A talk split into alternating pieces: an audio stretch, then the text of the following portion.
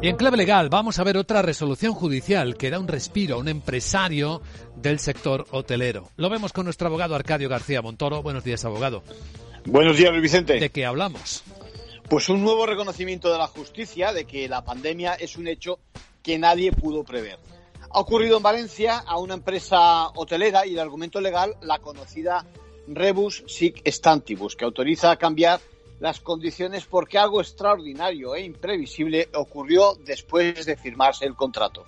La dificultad de aplicar esta fórmula legal está en discernir entre los riesgos que son inherentes a cualquier negocio y lo que, los que exceden ese ámbito, ¿no? De manera que entre en juego esta solución. Tenemos que hablar siempre de algo más que de una simple crisis económica. Puntual, claro. ¿A cuánto ha ascendido la reducción de la renta por alquiler en este caso? Pues exactamente, exactamente a la mitad de la renta. En este caso, que el hotel, fíjate, se hallaba situado en Baleares, en Mallorca, la audiencia reconoce que se trata de algo distinto de que no le salgan las cuentas al empresario. Se le concede un aplazamiento y por el momento se trata únicamente de una medida cautelar, pero va a durar desde junio de 2020 hasta que se dicte la, sentencia.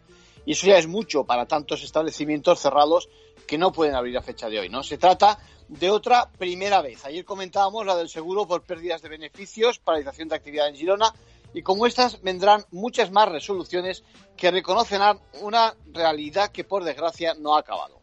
En conclusión. Bueno, pues ahora mucho empresario se plantea cuál es el siguiente paso. Y bien puede ser dar por concluidos los contratos cuando venzan y la negociación de nuevas condiciones partiendo de la actual realidad. Gracias, abogado.